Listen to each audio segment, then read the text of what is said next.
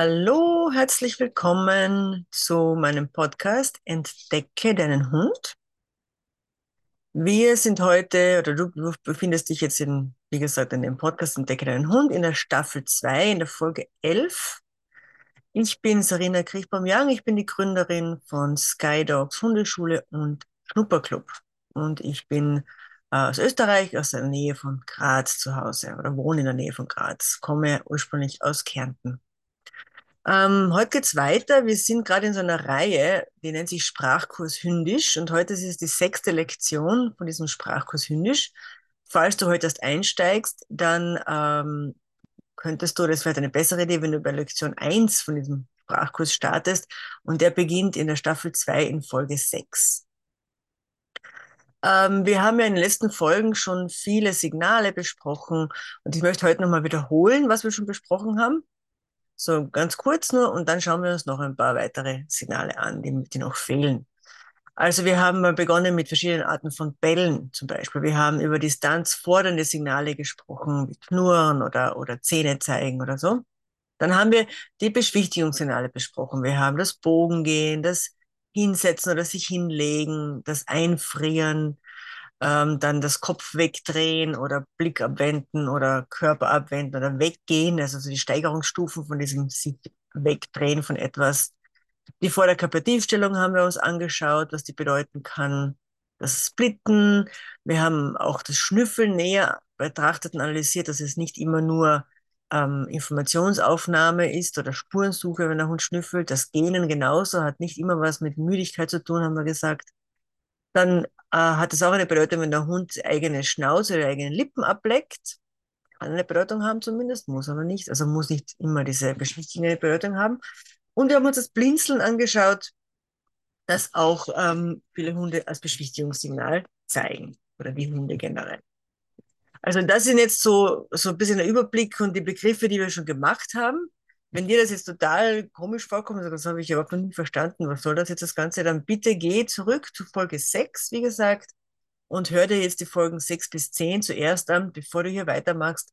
Einfach weil jetzt einige dieser Dinge schon ich als vorausgesetzt ähm, quasi annehme, dass du die verstehst und auch äh, schon gehört hast und ich darauf jetzt immer wieder aufbaue. Heute schauen wir uns noch ein paar Signale an und zwar beginnen wir jetzt mit einem, das du vielleicht schon gesehen hast öfters mal, ähm, das ist das Heben einer Vorderpfote. Äh, in der Literatur wird es auch oft als Pfödeln bezeichnet. Ähm, ja, das machen Hunde, äh, indem sie eben quasi so ähm, eine Vorderpfote so anheben und die dann, man kann sagen, der Ellbogen, äh, beim Ellbogen quasi anheben und beim, beim Handgelenk die, die Pfote dann so runterhängt. Ja, also, und dann kurz in der, in der Position auch ein bisschen so verharren oder bleiben. Oder ja, ganz kurz. Äh, das können Hunde im Stehen machen, das können sie im Sitzen machen, sogar im Liegen ist es möglich. Und vielleicht hast du es gesehen bei Hundebegegnungen schon mal. Ähm, da hebt einer, einer, einer, zwei Hunde begegnen sich, wie gesagt, zwei fremde Hunde ähm, oder Hunde, die sich vielleicht nicht so gut kennen. Äh, einer hebt Pfote, also einer wird langsamer, bleibt stehen, hebt die Pfote leicht an und der andere kommt näher, zum Beispiel, oder während der andere näher kommt. Äh, der, der jetzt die Pfote vielleicht anhebt, dreht vielleicht auch noch den Kopf zur Seite, vielleicht blinzelt er, vielleicht gähnt er, ja, also es können noch andere Signale gezeigt werden natürlich. Äh, meine Hunde setzen sich dabei auch noch hin als Signal. Also das Pfotenheben kann dabei sehr subtil sein. Das kann nur so ein leichtes von Boden abheben sein bis zu einem höheren vom Boden heben.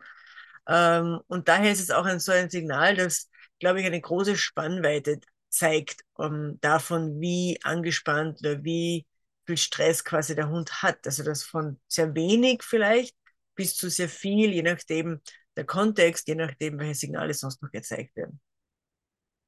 Ähm, ja, das ist vielleicht auch etwas, das du vielleicht gesehen hast. Ähm, Hunde zeigen es auch, dieses Pfotenheben, wenn sie interessiert an etwas schnüffeln. Also wenn sie eine, eine Stelle gefunden haben, die sehr spannend ist, da schnüffeln sie dann richtig. Und während sie schnüffeln, heben sie dann so eine Vorderpfote leicht an. Das könnte so ein Signal auch darauf sein oder dafür sein, dass sie sehr ähm, konzentriert sind in der, in der Situation. Vielleicht merkst du das auch am Schnüffeln, dass es eben auch so mit ein paar Geräuschen vor sich geht oder so. Ähm, aber auch gleichzeitig natürlich, wenn es zum Beispiel ein Rüde ist, der eine läufige Hündin äh, erschnüffelt oder so, kann es natürlich auch gleichzeitig ein bisschen Stress im Körper erzeugen. Ja, es muss ja nicht immer gleich übermäßig viel sein, aber kann natürlich auch da, da, dabei vorkommen. Ähm, dann sieht man das natürlich auch, aber davon spreche ich jetzt nicht. Also wenn es äh, ein Verhalten ist, das zur Jagd, jagdlichen Verhaltensweisen gehört, zu jagdlichen Sequenzen gehört, dann sieht man das bei den sogenannten Vorstehhunden, hast du vielleicht schon mal gehört oder gesehen, dass die dann also stehen bleiben, den Kopf nach oben geben, den Hals nach oben geben und dann eine Vorderpfote heben. Das ist dann das Vorstehen, wird das dann genannt. Ähm, dafür, davon spreche ich aber jetzt bei unserem Sprachkurs quasi nicht. Bei diesem Vöteln, das ist wieder eine andere Sache, die diesen Hunden, diesen, speziell diesen Vorstehhunden eben speziell auch angezüchtet ist. Ähm, davon, wovon ich jetzt spreche, das ist etwas, das jede Hunderasse, jeder Hundetyp zeigt oder zeigen kann. Ähm, ganz egal, ob sie jetzt jagdlich also motiviert sind oder nicht. Hunde zeigen es auch uns Menschen gegenüber. Das ist vielleicht was, was Interessantes, worauf man achten sollte. Ähm, wenn, das Hund, wenn der Hund dir gegenüber das zeigt, dann kannst du mal schauen, ob du deine Körpersprache vielleicht verändern könntest. Weil es ist, es zeigt einfach ein bisschen, dass der Hund so im inneren Konflikt ist, auch ein bisschen, dass er dich beschwichtigt, aber vielleicht halt nicht so sehr, dass er quasi weggeht. Ja. Ich habe da eine, ich kann mich an eine, eine Kundin erinnern, äh, der Hund hat immer die Vorderpfote gehoben, also das Pöteln gezeigt, wenn sie ihm belohnt hatte mit, mit Futter. Also er hat irgendwas gemacht, dann ist er hergekommen, hat sich hingesetzt und sie hat ihm dann das Futter gegeben, aber immer so von oben herab. Ja? Und dabei hat er immer sich so ein bisschen zurückgelehnt und die Vorderpfote angehoben.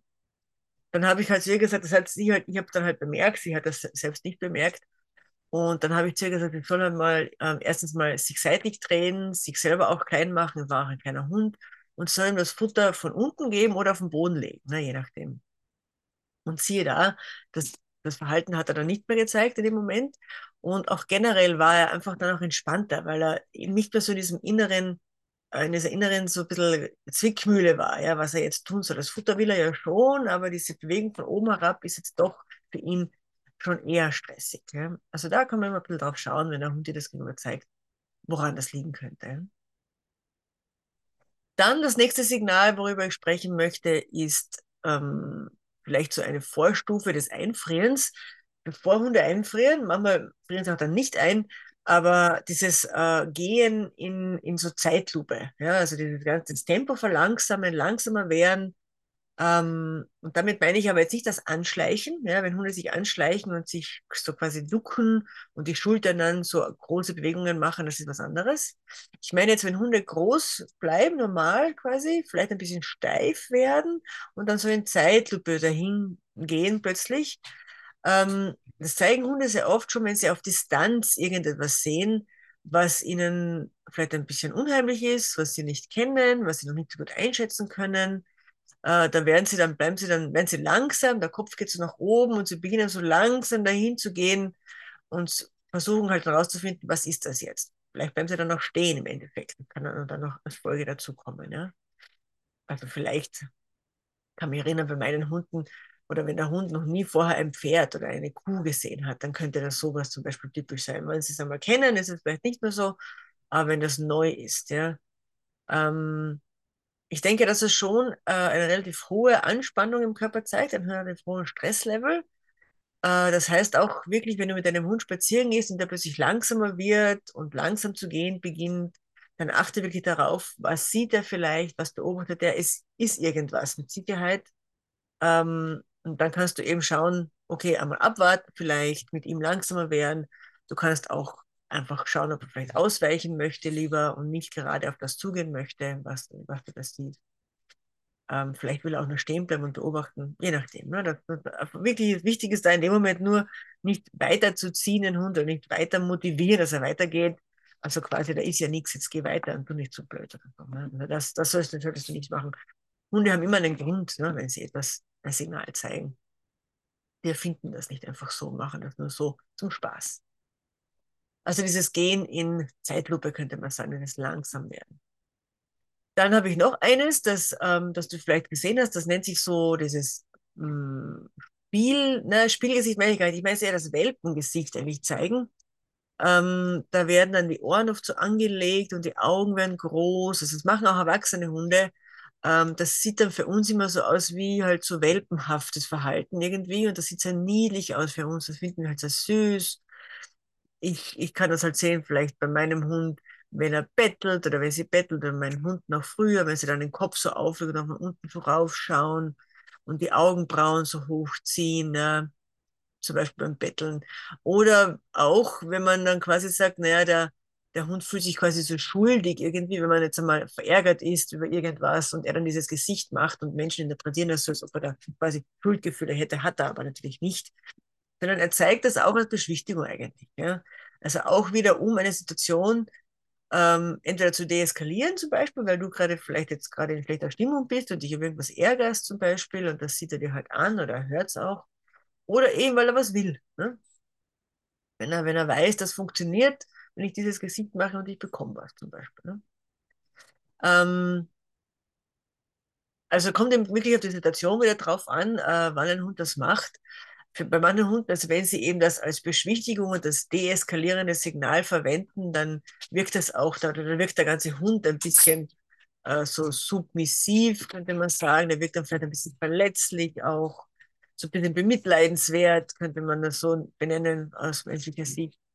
Ähm, und ich denke, das ist schon ein sehr starkes Signal, wenn Hunde das beim Menschen sehr oft machen. Ja, wenn ein Hund das Weltengesicht oder das ganze Verhalten dann halt bei Menschen sehr viel zeigt, dann könnte man vielleicht mal schauen, okay, bin ich vielleicht ein bisschen zu streng generell oder ist meine Körpersprache irgendwie immer ein bisschen bedrohlich für den Hund?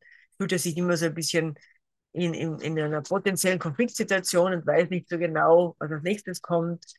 Also da ähm, sollte man ein bisschen genauer drauf schauen, wie der Umgang, der eigene Umgang mit dem Hund ist. Und vor allem, vor allem da auch vielleicht, wie ich mit dem Hund nähere, zum Beispiel, ob ich den, äh, ob ich mich über ihn beuge, zum Beispiel, dann machen das manche oft oder ja, das mögen sie halt nicht. Ne?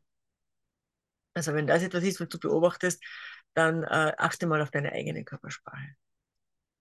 Ähm, dann gibt es noch ein interessantes äh, Signal, das sagen viele auch, die sagen, ja, mein Hund lächelt. Ja, mein Hund kann lächeln, der zieht dann so die Vorderlippe, die Oberlippe so hoch und dann sieht man so die vordere Zahnreihe, aber eben nicht in Situationen, wo man quasi denken muss, der zeigt jetzt die Zähne oder so, sondern nur die vorderen Zähne werden da gezeigt und die Situation generell ist eher so, äh, so mh, hm, freudig, ja, hm, lustig oder äh, entspannt würde ich nicht sagen, weil der Hund ist ja aufgeregt, aber ähm, vielleicht aus, aus freudiger Anspannung. Also das zeigen Hunde, dieses sogenannte Lächeln, eben wenn sie vielleicht sehr viel Aufregung haben, also wenn etwas sehr aufregend ist. Und das heißt auch gleichzeitig, dass es auch sehr hoher Stresslevel ist. Natürlich, ja? Ähm, wie gesagt, missverstehen wir Menschen das sehr oft oder wir verstehen das eben oft falsch, weil es halt so menschlich aussieht und wir lächeln anders interpretieren bei uns Menschen. Das ist ja ein freundliches Signal. Ähm, aber für den Hund, glaube ich jetzt mal, hat es nicht die gleiche Bedeutung wie für uns. Also wenn du zum Beispiel so Fotos siehst, ähm, auf denen ein Hund lächelt, dann solltest du dir darüber Gedanken machen, okay, was ist denn in der Situation quasi dem Hund aufgetragen worden, dass er sich irgendwie auf eine irgendwas machen muss oder irgendwie quasi darstellen muss, dass es für ihn so aufregend ist und dass er im Stress hat ich persönlich finde solche Fotos dann, also mir gefallen solche Fotos auch nicht, ich finde die auch nicht nett und ich äh, schenke solchen Fotos auch kein, quasi kein Like-Signal oder keinen Daumen hoch oder so. Äh, weil mir wäre lieber, wenn Leute solche Fotos nicht mehr posten würden und dass es nicht in den Augen der Menschen als, als wie ein menschliches Lächeln verstanden wird, sondern dass man halt drüber, dass man halt versteht, dass das für einen Hund ähm, ja schon ein Stresssignal eigentlich ist. Ja. Und wenn wir jetzt eben schon von Stresssignalen sprechen, äh, möchte ich gerne noch über Stressanzeichen reden, die ähm, wirklich eindeutig Stresssignale sind und die auch nicht mehr nur so Signale sind, ich sage jetzt Signale, das ist der falsche Ausdruck, sondern eher wirklich physiologische Reaktionen auf Stress. Also die der Hund eben nicht mehr bewusst steuert, sondern die körperlich äh, gezeigt werden, wenn der Hund Stress hat. Das heißt, wenn er eben überstimuliert ist, wenn er extrem aufgeregt ist, ja, das muss nicht immer Angst sein, also so, so negativ. Ähm, das kann auch einfach nur ein negatives Gefühl sein. Ähm, das kann auch äh, einfach große Aufregung sein, wie gesagt, dann kommt es eben zu solchen körperlichen Reaktionen und das sind eben auch so Stressanzeichen. Vielleicht kennst du jetzt oder hast du jetzt schon ein paar im Kopf und hast auch bei deinem Hund schon mal gesehen, dass er gewisse Sachen zeigt, wo du weißt, oh, das ist jetzt nicht mehr so schön, dann fühlt er sich jetzt nicht mehr so gut. Ich nenne jetzt einmal ein paar, das wäre zum Beispiel häufiges Urinieren, ja, äh, oder ganz plötzlich, ja, zu urinieren, zum Beispiel in, in aufregenden Situationen. Durchfall wäre so ein typisches Zeichen. Plötz, plötzlicher Durchfall, muss ich jetzt dazu sagen, und nicht natürlich Durchfall, weil er jetzt äh, irgendwie was aufgeschnappt hat. Ne? Äh, plötzliche Schuppenbildung ne? bei, bei dunkelhaarigen Hunden immer sehr gut zu sehen. Ein plötzlicher Haarausfall, starker Haarausfall, wenn man also drüber greift und hat ein Büschel Haare in der Hand. Äh, wenn die Pupillen vergrößert sind, äh, wenn der Hund äh, sehr stark hechelt, auch eben, obwohl es gar nicht warm ist oder er gar nicht gelaufen ist oder so, sondern einfach plötzlich hecheln zu hecheln beginnt. Auch das Sabbern ne, gehört dann dazu. Ähm, das starke Sabbern und du weißt, es sabbert jetzt aber nicht, weil es ihm gerade warm ist oder so. Angespannte Muskeln wäre dann noch was. Aufgestellte Rückenhaare sind so eine Reaktion auf Stress, auf Aufregung. Aufreiten dann auch, oder Schweißpfoten zum Beispiel auch, wenn man dann einen äh, Fliesenboden hat, dann kann man zum Beispiel die Fußabdrücke vom Hund sehen. Das sieht man vielleicht beim Tierarzt zum Beispiel öfters. Ähm, auch die anderen Signale sieht man wahrscheinlich beim Tierarzt öfters, dass Hunde dann äh, mehr hecheln oder mehr sabbern oder Schuppen bekommen oder so. Und das gibt dann noch natürlich noch mehrere. Ich, ich sage jetzt nicht die ganze Liste, aber das sind vielleicht so Sachen, die du auch schon mal bemerkt hast bei deinem. Und das sind, wie gesagt, eben körperliche Reaktionen auf einen Stressor, die wir halt unbedingt erkennen müssen. Das sind eindeutig Signale, dass dein Hund Stress hat. Und wie gesagt, kann er das sowohl auch bei freudiger Aufregung zeigen, als auch bei Angst zum Beispiel. Ähm, ein Beispiel wäre eben Hundewiese. Ja, vielleicht hast du beobachtet, äh, Hunde auf der Hundewiese, die sich anscheinend gut verstehen und alles relativ locker abläuft. Sie laufen vielleicht herum oder so und plötzlich beginnt einer beim anderen aufzureiten. Ne? Vielleicht ein Rüde beim Rüden oder Hündin bei einer Hündin oder Hündin bei einem Rüden oder so, was auch immer. Also eine, die kein sexuell motiviertes Verhalten, sondern was der Hund da eben zeigt, ist Stressverhalten im Prinzip. Ja? Und ähm, das sieht man, eben, wie gesagt, auf Hundewiesen oft. Und wenn das jetzt mit deinem Hund zum Beispiel so wäre, dann ist das halt immer ein Zeichen zu, zu sagen oder zu wissen, jetzt reicht's, ja, jetzt ist genug, wir gehen. Und eigentlich wäre schon besser, man wäre schon früher gegangen. Aber das wäre so wirklich ein Zeichen, das ich wirklich erkennen muss. Und das bringt mich auch jetzt zu den nächsten Verhaltensweisen, die man äh, äh, unter, dem, unter der Rubrik Übersprungsverhalten ähm, zusammenfasst. Hunde zeigen oft solche Übersprungshandlungen, Übersprungsverhaltensweisen ähm, in Situationen oder zeigen quasi so Verhaltensweisen, Situationen, wo wir als Menschen uns denken, hey, wie passt das jetzt? Ja, warum macht er das jetzt? Das passt irgendwie so gar nicht in, in, den, in den allgemeinen Kontext von dem, was wir gerade machen. Das heißt, irgendwas beunruhigt den Hund sehr stark ähm, und er versucht vielleicht äh, durch solche Verlegenheitsverhaltensweisen, vielleicht könnte man es auch so nennen, seine Beunruhigung auch ein bisschen zu überspielen. Vielleicht versucht er auch ein bisschen von etwas abzulenken. Ja? Also da gibt es unterschiedliche Theorien. Ich glaube, dass wir es halt nie genau wissen, vielleicht, warum der Hund das macht, aber es könnten unterschiedliche Gründe sein. Ähm, es könnte halt einfach nur eine starke Stressreaktion sein und der Hund macht das, weil er sich körperlich dann besser fühlt. Ja. Zum Beispiel, wenn der Hund sich ganz plötzlich und wild wälzt. Ja, das Wälzen hat auch unterschiedliche ähm, Funktionen einfach. Aber eine Funktion oder, oder eines, eines kann man beobachten, wenn Hunde sich so auf den Boden werfen, so ganz plötzlich und sich so ganz intensiv drei, zweimal wälzen und dann gleich wieder aufspringen und gleich wieder irgendwie so weiter rennen vielleicht ähm, und dann vielleicht noch hektisch Gras zupfen oder sich dann vielleicht nochmal hinwerfen. Also kein so dieses genüssliche Wälzen, weil mir das gerade im Schnee so gut gefällt oder weil mir gerade der Rücken juckt oder so könnte ja auch sein. Ne? Dann eher so hektisch. Ja. Es wirkt alles ein bisschen übertriebener, es wirkt ein bisschen hektisch, es ist sehr viel Bewegung drinnen. Ähm, es wechseln Verhaltensweisen dann auch sehr oft, ja, von einem zum nächsten. Für uns scheint das oft ein bisschen lustig zu sein und Menschen lachen dann oft drüber. Ja. Ähm, es ist wieder so ein Verhalten, das für Hunde sicher nicht lustig gemeint ist, ähm, dass sie in solchen Momenten sicher nicht sagen, es ist so lustig, sondern dass sie das wirklich machen, weil sie entweder sehr angespannt sind, weil sie vielleicht sogar im Körper eine Anspannung fühlen und dann durch das Wälzen vielleicht sogar da ähm, durch das Stimulieren der Muskeln vielleicht da auch ähm, sich damit auch behelfen irgendwie, ja? um die Anspannung ein bisschen loszuwerden, um sich abzureagieren. Weil wenn Muskeln sehr angespannt sind, verhärten die sich ja sehr und das könnte auch so eine Theorie sein oder ist eine Theorie, dass das Wälzen da ähm, quasi die Muskeln wieder lockert. Auch, auch kann, wenn ein Hund das zum Beispiel oft macht, äh, so häufiges Wälzen, das ist sowieso etwas, was man sich immer wieder mal anschauen könnte, könnte auch durchaus darauf hinweisen, dass der Hund Rückenschmerzen hat, zum Beispiel, ja, dass ihm etwas wehtut. Ähm, andere typische so Übersprungshandlungen, Übersprungsverhaltensweisen sind, ähm, wenn die Hunde äh, etwas herumtragen im Maul, immer, ja, so ein bisschen fast wie ein, so ein, mm, ein, ja, eine Beschwichtigung quasi, sich, so wie wir halt Kaugummi kauen vielleicht als Beschwichtigung, so würden die dann etwas herumtragen und vielleicht auch so herumkauen irgendwie auf so einem, vielleicht einem weichen Ball zum Beispiel oder so. Ähm, oder wenn sie dann auch Dinge sehr plötzlich anfangen zu zerreißen, ganz stark, ja, also wenn dann plötzlich das Spielzeug in lauter kleine Teile zerrissen wird oder ein Stock halt in lauter kleine Holzstückchen zerfleddert wird oder so.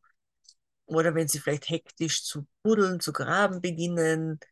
Ähm, alles, was halt dann eben so wirklich so irgendwie aus Situationen raus entsteht, die so gar nicht dazu passen irgendwie. Also untypisch für die Situation. Sie sind entweder hektisch oder zumindest so eine starke Bewegung ähm, dabei kann man beobachten, dass der Hund dann immer wieder vielleicht diesen Stressauslöser eben anschaut, ja, oder sich halt total abwendet von dem. Also beides kann man da beobachten. Ähm, beim, beim Schnüffeln zum Beispiel, wenn der Hund als Übersprungsverhalten schnüffelt, dann sieht man immer, dass der Blick quasi so ein bisschen auf den Stressor gerichtet ist. Äh, wenn er jetzt aber zum Beispiel sich wälzt oder so, wäre das vielleicht nicht der Fall. Oder wenn der Hund was im Maul herumträgt, ähm, vielleicht äh, hat man das schon gesehen, dass, dass er dann immer wieder auch bei dem Stressor vorbeigeht so und wieder so hinschaut, äh, aber halt einfach gar nicht ruhig bleiben kann, so in der Bewegung, ja, immer wieder äh, weitermacht, immer so im, im Drang ist, etwas weiterzumachen. Also das wären so Übersprungsverhalten. Sehr interessante Verhaltensweisen, denke ich. Sehr offensichtlich für uns sollten die wirklich gut sichtbar sein. Die sind dann nicht mehr so subtil. Ja, das sind keine Verhaltensweisen, die ich sage, das habe ich nicht gesehen. Das muss man halt nur erkennen. Und leider, wie gesagt, schauen die für uns oft lustig aus. Und dann tendieren wir natürlich dazu, den Hund auch noch darin zu, quasi zu bestärken. Wobei ich jetzt nicht sagen würde, ob das jetzt richtig oder falsch ist. Das kann ich jetzt gar nicht so beurteilen. Weil wenn dem Hund natürlich in dem Moment hilft, dann ist es ja auch okay. Ich tendiere halt eher dazu, das gar nicht zu kommentieren, ne, wenn der Hund so Verhaltensweisen zeigt, sondern ihm halt einfach zu lassen und, ja, und dann mir zu überlegen, okay, was könnte denn das Umfeld sein oder die Situation gewesen sein, warum er jetzt so heftig reagiert ähm, und vielleicht schon für die Zukunft mir zu überlegen, könnte ich das irgendwie ein bisschen ändern, wenn Situationen öfter vorkommen. Oder ist es vielleicht was, was jetzt eh nur heute mal so war und dann eh normalerweise nicht passiert oder so. Also da muss man halt genau schauen. Und da braucht man dann, wenn man dann ähm, wirklich darüber sich Gedanken machen will, da braucht man wahrscheinlich schon einen Experten, eine Expertin, die einem da vielleicht ein bisschen zur Seite steht und da halt mal mithilft und da drüber schaut. Und ähm, ja, und berät. Äh, ich möchte dann vielleicht noch auf äh, nur ein paar kurze Sachen hinweisen, und zwar auch so physiologische Veränderungen im Hund, die man wirklich erkennen sollte, weil sie halt oft auch auf Schmerzen im Hund hinweisen. Und die kann man dann auch verwechseln mit einfach nur Stresssignalen, aber auch Hunde, die Stress haben, aber die Schmerzen haben, haben ja auch Stress, also hängt ja auch wieder alles zusammen. Ähm, wenn du vielleicht deinen Hund so massierst, ja, und vielleicht an so Stellen halt irgendwie äh, mal probierst, so Druckpunkte zu finden oder so Massage machst, und du merkst, dass dein Hund beginnt hier zu hecheln oder seine Muskeln sind irgendwo sehr angespannt oder vielleicht erweitern sich die Pupillen oder so. Das sind ein bisschen so Signale, die auch auf, auf Schmerzen hinweisen können. Also achte darauf, die sind wiederum eher subtilere Anzeichen. Signale kann man sie gar nicht nennen, weil das passiert ja eigentlich automatisch in dem Körper, aber ähm, sind auf jeden Fall beachtenswert und ähm, auf jeden Fall etwas, wo man vielleicht dann auch, äh, wenn man zu einem Physiotherapeuten zum Beispiel gehen würde, auch sagen kann, dass man das eben bemerkt hat.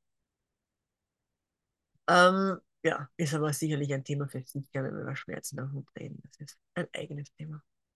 Kommen wir jetzt noch zu zwei Körperteilen, die wir noch gar nicht so beachtet haben bis jetzt. Das, ist die, das sind die Ohren und die Rute.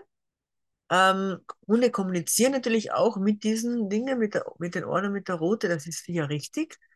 Äh, trotzdem finde ich, dass man vielleicht als Mensch da gar nicht ähm, so darauf sich fokussieren sollte. Also ich, ich weiß, dass es auch immer wieder im Mittelpunkt gestanden ist von Untersuchungen und Forschungen und Studien, wie Hunde jetzt ihre Route bewegen, mehr nach links oder mehr nach rechts oder so. Aber ich glaube jetzt wirklich, dass das für uns Menschen ähm, entweder sowieso viel zu schnell passiert, beziehungsweise dass Hunde ja so unterschiedliche Routen haben, dass man das oft gar nicht gut erkennen kann. Äh, und wie gesagt, auch die Ohren, auch die Routen, die sehen halt bei den Hunden so unterschiedlich aus. Ähm, beziehungsweise dann, dann auch in neutralen Positionen sehen die dann unterschiedlich aus. Also es gibt ja Hunde, die den Routenansatz sehr hoch haben, daher wird die Route dann sowieso eher hochgetragen. Und bei anderen ist der Routenansatz nieder, da wird die Route dann immer eher unten getragen oder fast so angelegt getragen. Und der Hund schaut immer so, dass er vielleicht ängstlich wäre, aber hat dann gar keine Angst, das ist die normale Routenposition. Also ich glaube, da ist vielleicht wichtiger, dass man nur seinen eigenen Hund gut kennt, auf seinen eigenen Hund gut achtet und mal schaut, okay, wie ist die für meinen Hund die Routenposition normal und was, wie schaut es aus, wenn sich jetzt was verändert generell im Körper und wenn der Hund jetzt eben vielleicht Angst oder Stress oder Aufregung oder was auch immer hat, wie bewegt er sich dann? Und es gibt ja auch bei den Bewegungen sehr große Unterschiede. Es gibt ja Hunde, die sehr, oder es gibt ja Situationen, wo Hunde mit einer längeren Route sehr ausholen, hin und her schwingen. Dann gibt es bis hin zu ganz kleinen Bewegungen in der Schwanzspitze bis hin zu gar keine Bewegung in der Route. Ja, also da ist ja auch alles dabei. Es gibt Kreisbewegungen und so weiter. Also die Bandbreite ist ja auch sehr groß und alles ähm, hat irgendwie eine andere Bedeutung ähm, aber wie gesagt, es ist alles sehr individuell im Grunde abgestimmt. Ähm, und da frage ich mich halt immer, okay, muss ich das als Mensch jetzt wirklich jedes einzelne äh, Signal mit der Route erkennen? Ist das wirklich so wichtig? Für mich ist es, glaube ich, für uns Menschen ist es, glaube ich, viel leichter, sich den ganzen Hund anzuschauen ähm, und nicht isoliert auf einen Teil und auch nicht nur, das gleiche gilt dann für die Ohren, auch nicht nur auf die Ohren zu sagen, wo oh, die Ohren sind angelegt, aber ansonsten beachte ich nichts im Körper. Das wäre, glaube ich, viel zu äh, klein gedacht. Ja. Einige Hunde, wenn sie aufgeregt sind, stellen die Ohren auf, andere legen sie eher an. Ähm, auch da scheint es so keine universelle hm, quasi Einheit zu geben, dass jeder Hund das Gleiche macht mit den Ohren in, in verschiedenen Situationen. Also da ist es auch wieder von der Ohrenform abhängig, sowieso, ähm, ja, wie die Hunde dann ihre Ohren bewegen beziehungsweise den ganzen Körper dann noch bewegen. Muss man eben im Zusammenhang sehen. Ähm, also zu diesem, zu diesem Thema. Und dann noch eine, ein Verhalten, das ich ähm, noch erwähnen möchte, das oft von Menschen sehr missverstanden wird. Und das ist das Verhalten, wenn Hunde sich ähm, jetzt freiwillig äh, auf die Seite oder auf den Rücken legen und den Bauch herzeigen. Ähm, das ist etwas, was man bei Welpen zum Beispiel sehr oft und sehr schnell sieht. Die machen sich quasi gleich, zeigen sich quasi gleich von ihrer verletzlichsten Seite, um auch einfach zu zeigen, ja, tu mir nichts, ich bin harmlos. Ähm, ja, und funktioniert ja auch, würde ich mal sagen, meistens. Ne? Also das tun Hunde quasi in verschiedenen Situationen. Zwei davon kann ich hervorheben. Das eine ist, wenn man seinen eigenen Hund beobachtet und man ist entspannt und man sitzt irgendwie entspannt, vielleicht auf der Couch oder am Boden oder was auch immer. Und der Hund legt sich dann einfach so gechillt auf den Rücken, äh, Bauch nach oben und lässt sich wieder den Bauch kraulen vielleicht oder schläft einfach so ein. Ja, was auch immer. Das ist natürlich die Situation, die wir gerne sehen die äh, zeigt sehr viel Vertrauen zwischen den, zwischen den Handelnden, ja, Hund und Menschen. Ähm, und da fühlt er sich dann auch wohl. Ja. Das andere ist, Hunde zeigen das aber auch, wenn sie Angst haben. Ja. Und wenn sie vielleicht ein Gefühl haben, sie können sich eben vielleicht nicht anders wehren, das wäre dann schon wirklich extreme Angst. Ähm, so wirklich so, wenn wir, wenn wir uns vorstellen, wenn wir so die Hände hochreißen und sagen, ah, tu mir nichts, tu mir nichts, ähm, so, so, als passive Demut wird das dann auch in der Literatur bezeichnet. Ähm, eine Reaktion darauf, wenn man sich vielleicht bedroht fühlt oder halt, ja, auch einfach Angst hat. Ne? Und das ist sicher was, was man äh, beobachten sollte, vor allem wenn ein Hund das in Gegenwart von äh, fremden Menschen zum Beispiel macht oder seinem eigenen Menschen natürlich macht, das ist dann gleich nochmal ähm, beachtenswerter. Äh, jedenfalls, wenn es, wenn du einen Hund zum Beispiel neu kennenlernst und der legt sich gleich auf den Rücken und, und zeigt den Bauch, dann ist es wichtig, dass du verstehst, dass der Hund das nicht macht, weil er so entspannt ist, ja, und weil er sagt, bitte kraul mir jetzt den Bauch. Das solltest du in dem Moment nicht machen. Er kennt dich als fremder Menschen ja gar nicht. Sondern da ist es eher so, dass der Hund sich in einer Angstsituation befindet, dass er ähm, sich Menschen gegenüber einfach sehr vielleicht unsicher oder ängstlich ist. Ob das jetzt nur bei dir so ist oder bei anderen, das wissen wir jetzt halt nicht. Ähm, aber der Hund hat sicher einen Grund dafür, warum er bei Menschen so reagiert. Und dann, manche Hunde urinieren dann auch noch im Liegen. Dann ist auch noch die Rute, wenn sie eine lange Rute haben, oft sehr angelegt. Äh, das zeugt dann, also das ist dann nochmal noch ein neuer Stresslevel natürlich. Ähm, es gibt auch Hunde, die das ein bisschen als Strategie machen und sich zuerst mal hinwerfen und dann aber gleich wieder aufspringen. Das gibt es auch, ja. Aber jedenfalls ist das eine Situation, in der der Hund sich nicht super gechillt und wohl fühlt und die nicht bedeutet, komm her und streichel mir den Bauch. Genau, also, also da ist es wichtig, dass man ähm, dem Hund einmal gut zuhört, wenn er sowas zeigt, äh, gut einmal darauf auch die eigene Körpersprache auch wirklich deeskalierend dann einsetzt, sich sofort wegdreht und auch weggeht. Ähm, aber so ein Hund sagt natürlich etwas mit so einer Körpersprache, mit so einer, mit so einem Demutsverhalten, könnte man sagen. Weitere Verhaltensweisen, die ein Hund eventuell auch zeigt, wenn er sich eben so auf den Rücken dreht, freiwillig, dann wie gesagt, zieht er die Route ein. Was dann noch sein könnte, ist auch diese Leckbewegung der eigenen Schnauze. Das nennt sich so Licking Intention. Ähm, da sieht man, äh, die ist dann oft sehr, sehr schnell und man sieht oft nur so die Zungenspitze. Äh, das könnte auch so ein Zeichen sein, dass er eben deeskalieren möchte, einen Konflikt vermeiden möchte. Äh, der Kopf wird dann auch zur Seite gedreht. Das ist dann meistens nicht so, dieser, der Hund schaut dich nicht direkt an, sondern dreht auch den Kopf weg oder so. Ja, also das ist jedenfalls ein sehr starkes Zeichen. Ja, und das ist ein starkes Zeichen, dass Hunde auch untereinander sehr gut verstehen. Und ich habe das auch schon gesehen bei Hundebegegnungen zum Beispiel, dass ein Hund eben äh, zuerst mal vielleicht nur den Rücken so krümmt und so demütig auf den anderen zugeht und der andere dann vielleicht auch sich ein bisschen so groß macht und dann der eine Hund sich auf den Rücken dreht. Was man dann halt meistens auch beobachten kann, ist, dass der andere Hund dann auch einfach weggeht. Ja, also das ist auch ein starkes Beschwichtigungssignal zu zeigen, ich will ja eh keine Probleme und ja, ganz egal. Ne? Aber man kann manchmal dann auch beobachten, dass Hunde dann auch ähm, noch den Genitalbereich beschnüffeln von dem Hund äh, und dann erst weggehen zum Beispiel. Das, das kann auch sein. Ähm, wichtig ist auf jeden Fall, und wenn man weiß, dass das, das auf den Rücken drehen so ein starkes Beschwichtigung, Beschwichtigungssignal ist von Hunden, dann fällt mir natürlich ein, dass es so in altmodischen äh, Hundebüchern oder Hundetrainingsplätzen oder Hundetrainer, weiß ich nicht, was immer, äh, noch so die, die Meinung ja gegeben hat, früher man müsste den Hund quasi auf den Rücken werfen, wenn er irgendwas gemacht hat, damit er versteht, dass das falsch ist oder sowas. Ja? Also diesen Hund quasi zu zwingen, so eine Position einzunehmen, die der Hund, wenn er sie von sich aus macht, nur zeigt, wenn er ängstlich ist oder wenn er eben äh, ja, sehr nervös ist. Ja. Ähm, und da hat irgendwie so die Meinung vorgeherrscht, oder vielleicht gibt es auch noch Leute, die das denken, wenn ich den Hund jetzt auf den Rücken drehe, dann wird er dadurch ruhiger und, und, und dann die Situation sich dadurch. Das ist aber gerade das Gegenteil natürlich, dass dieses Signal zeigt nicht dem Hund, dass er sich jetzt entspannen soll. Da, das kann ich dem Hund ja nicht quasi aufzwingen, die Entspannung, äh, sondern natürlich wird er dann eher noch mehr Angst haben vor dir, wenn du dann äh, ihn auch noch zwingst, dich so hinzulegen. Ja? Und mich erinnert das immer so ein bisschen an die, an die, an, an meine Kindheit ein bisschen, als ich ein Kind war.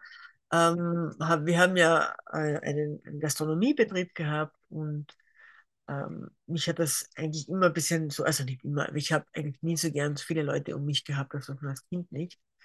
Und mich hat das immer gestört ein bisschen. Und da kann ich mich erinnern, dass Leute dann zu mir gesagt haben, jetzt lächle doch mal, du schaust immer so ernst. Und das hat mich nicht nur extrem genervt, das hat mich auch wirklich gestresst, ja, weil ich mir immer gedacht habe, dann, ja super, aber ich fühle mich halt nicht so, wie ich lächeln möchte. Und dann würde man halt doch höflichkeitshalber vielleicht doch lächeln, aber in keinster Weise fühlt man sich jetzt dadurch glücklicher ne? oder, oder eben fröhlicher. Und vielleicht glaubt das jetzt aber mein Gegenüber, jetzt lächelt sie, jetzt ist alles gut, aber freiwillig habe ich das ja nicht gemacht und ich fühle mich jetzt überhaupt nicht besser dadurch. Ne? Und ich glaube, so könnte man das auch mit diesem, mit diesem, äh, mit dieser Bewegung, dass man Hunde quasi dazu zwingt, eine entspannte und Anführungszeichen entspannte Haltung einzunehmen, eben sich auf die Seite zu legen, äh, glaube ich nicht, dass das wirklich Entspannung hervorruft beim Hund. Daher, also für mich ist es wichtig, dass man Hund niemals in so eine Situation, also eine Position zwingt. Ähm, es ist eine sehr verletzliche Position für Hunde. Das kann extrem stressig sein, das kann richtig furchterregend sein für den Hund, wenn er in diese Position gebracht wird. Ähm, wenn ein Hund das selbst anbietet und macht als Deeskal Deeskalierung oder ja, dann hat das eine Funktion, hat das einen Grund natürlich, den man äh, erkennen muss, aber der auch zum Beispiel bei Hundebegegnungen untereinander auch dann äh, so ist natürlich. Das ist dann auch, auch in Ordnung. Aber als Mensch sollte ich das halt nie erzwingen. Das ist wirklich ähm, unethisch und inakzeptabel.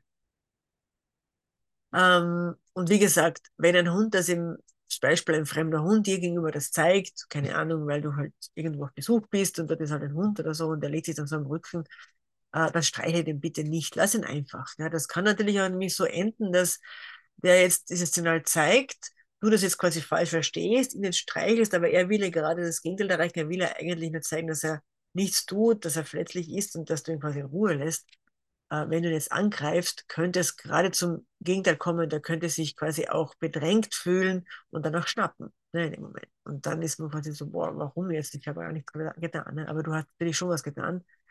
Der Hund hat sich jetzt verteidigt, ähm, weil er dir gezeigt hat, dass er es nicht will und du das nicht verstanden hast. Also so kommen halt die Missverständnisse dann auch ähm, zustande.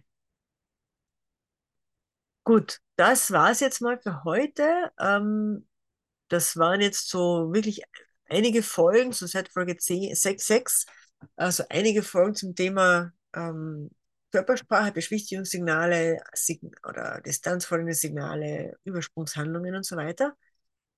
Jetzt hast du so ein, ein ziemliches Wissen, glaube ich, da angehäuft. Ähm, und jetzt ist natürlich die Frage, die ich dir jetzt gerne stellen würde. Ich kann jetzt von dir keine Antwort natürlich in dem Moment kriegen, aber denk mal drüber nach, wie es dir jetzt damit geht, mit diesem Wissen, was du jetzt alles so erfahren hast. Äh, hast du jetzt das Gefühl, dass du jetzt wirklich mehr weißt, zumindest in der Theorie? Aber natürlich, wenn man jetzt sich überlegt, boah, in der Praxis kann ich das alles erkennen? Ähm, bin ich so gut oder äh, habe ich überhaupt schon genug Erfahrung? In der Praxis schaut das Ganze natürlich immer anders aus. Und deshalb ist natürlich eine, eine gute Idee, und das ist jetzt auch mein Tipp oder mein Rat für dich, dass du sehr viel beobachtest. Ja, also wenn du darin besser werden willst, im Lesen der Hunde, deines Hundes oder auch der Hunde, die du halt auch so begegnest, denen du es zu tun hast, dann musst du einfach viel beobachten. Ähm, dazu eignet sich eben natürlich dein Hund sehr gut oder auch im Kontakt mit anderen Hunden. Andererseits eignen sich auch Videos sehr gut dazu. Und ich habe jetzt aus dem Grund ähm, diese Woche so einen Google Classroom eröffnet, der ist kostenlos. Und dazu lade ich dich gerne ein. Den Link findest du in den Shownotes unten. Und in diesem Google Classroom, wer das kennt, weiß, dass es ist eine sehr simple Plattform eigentlich. Ähm, und da kann ich oder lade ich Videos hoch, die quasi ähm, dir helfen sollen, deine Beobachtungsgabe ein bisschen zu schulen, wenn du Lust hast. Und was ich aber mache, das sind jetzt nicht nur Videos hochgeladen, die man halt irgendwie so findet, das sind erstens Videos, die ich selbst gemacht habe. Äh, und was ich mache, ich bearbeite die Videos ein bisschen und füge Fragen ein. Das heißt, du wirst das Video sehen und nach ein paar Sekunden stoppt das automatisch ab und dann erscheint eine Frage. Und das wird ähm, mit, einer, mit, einem, mit einem bestimmten Programm gemacht, das nennt sich Edpuzzle. Ähm, und da kannst du dann eine, deine Antwort auch direkt äh, reinschreiben. Und diese Antwort kann dann nur ich sehen. Und ich kann dir dann auch Feedback dazu geben zu der Antwort. Die kannst dann, das kannst dann auch nur du wieder sehen, mein Feedback. Ja? Das heißt, wenn du Lust hast, kommst du in diesen Google Classroom. Ja, das, das, wie gesagt, ist kostenlos. Du kannst auch jederzeit wieder aussteigen, wenn du keine Lust mehr hast. Du schaust dich dort einfach um, das ist sehr simpel. Du gehst zu, ich glaube, zur Kategorie Kursaufgaben und da findest du unterschiedliche Themenbereiche, die ich halt anlege, unter anderem Beobachtungsübungen. Da findest du schon drei Videos mittlerweile. Ähm, dann habe ich auch diese ganzen Podcast-Folgen zu dem Thema nochmal dort hochgeladen, dass du nicht suchen musst, falls du es nochmal anschauen oder anhören möchtest. Und dann habe ich auch eine Kategorie, Kategorie Diskussionsfragen erstellt. Und da werde ich auch immer wieder so Fragen vielleicht stellen und aufwerfen, wo mich auch wirklich eure Meinung interessieren würde oder wo man auch ein bisschen diskutieren kann. Aber das ist dann kein Live-Meeting irgendwie oder so, sondern da hast du die Möglichkeit, dann deine, deine Antwort zu dieser Frage einfach aufzunehmen, ja, mittels deines Computers, deinem Handy oder was auch immer, und dann direkt hochzuladen. Und die ist dann aber, Achtung, für alle hörbar. Ja, also für alle hörbar oder sichtbar, je nachdem, ob du das mit Video oder mit Audio machst. Und darauf können dann auch alle antworten, wie Lust haben. Also das, das ist dann schon wirklich eine Diskussionsrunde. Also jeder, der in diesem Google Classroom drinnen ist, hat dann auch die Möglichkeit, ähm, daran teilzunehmen, an dieser, an dieser Diskussion zum Beispiel. Die Antworten, die du auf die Fragen schreibst, die ich in den Videos stelle, die sehe nur ich. Ja, das ist so ein bisschen der Unterschied, dass du da Bescheid weißt. Ähm, ja, und sonst ist im Google Classroom äh, alles, wie gesagt, sehr simpel. Es gibt da sowas wie einen Chatroom, Room, äh, das nennt sich bei, bei Google Classroom Stream. Und da kannst du zum Beispiel auch Fragen posten, du kannst auch selbst was hochladen. Das haben aber auch, das sehen auch alle, die in dem Classroom sind. Das heißt, es ist nicht nur für eine persönlich, sondern es ist äh, dann für alle sichtbar. Äh, ja, wie ich dazu komme, die Idee dazu ist mir jetzt gekommen, einfach weil ich habe ja sehr lange ähm, in der Erwachsenenbildung unterrichtet, und zwar Deutsch und Englisch und habe auch sehr viele Jahre online unterrichtet. Und da haben sich natürlich in den letzten Jahren sehr, sehr viele Dinge getan und es sind sehr viele äh, Tools äh, entworfen worden, entstanden, die den Online-Unterricht auch ein bisschen lustiger machen sollen, spannender, interaktiver vor allem auch machen sollen. Und diese Tools kenne ich einige davon schon ziemlich gut, habe die auch schon sehr oft verwendet, aber eben meistens in meinen Sprachkursen. Aber jetzt habe ich mir gedacht, man könnte das ja auch sehr gut einsetzen in jeder Art von Erwachsenenbildung. Und wenn man jetzt so einen Kurs über Hunde macht oder so, oder in dem Fall auch einen Podcast, egal, dann ist das ja auch nichts anderes als, als Weiterbildung für Erwachsene im Endeffekt. Ne? Und aus dem Grund. Und da gibt es noch mehrere Dinge, die, die da kommen werden. Also der Google Classroom bleibt sicher spannend. Komm gern dazu. Ähm, schau dich um, hm, stell mir Fragen, wenn du dich nicht auskennst. Äh, ich helfe dir da gern weiter. Und ja, ich hoffe, es macht Spaß. Das ist eigentlich das, das Wichtigste. Äh, nein, das Wichtigste ist, dass du was lernst. Das ist das Wichtigste eigentlich. Und das Zweite ist natürlich, es soll halt Spaß machen. Ja. Es soll halt nicht alles immer so äh, ernst ablaufen. Ja, gut, das war's für heute. Ähm, wie geht's nächste Woche weiter? Ähm, muss ich mal kurz überlegen. Ich glaube, ich werde für nächste Woche ähm, weitermachen mit dem Thema Hundebegegnungen beziehungsweise auch Hund-Mensch-Begegnungen und wie man jetzt auch quasi auch so hm, die eigene Körpersprache oder auch Körpersprache der Hunde dann äh, ähm, äh, analysiert bei solchen Begegnungen, beziehungsweise wie man es auch einsetzt, jetzt auch selbst. Ne? Also was kann man jetzt als Mensch machen, um auch Hunden gegenüber quasi höflich zu sein. Hm? Ich glaube, das mache ich als nächstes. Aber lass dich überraschen sonst, abonniere am besten sonst den Podcast und dann wirst du es in einer Woche wissen, was dann kommt. Aber ich glaube, zum, zum jetzigen Zeitpunkt ist das so ungefähr der Plan. Kann sich aber, wie gesagt, noch ändern. Okay, gut, dann wünsche ich dir einfach einen schönen Tag, viel Spaß mit dem Hund, viel Spaß mit Beobachten und vielleicht sehen wir uns ja dann im Google Classroom. Tschüss, Baba.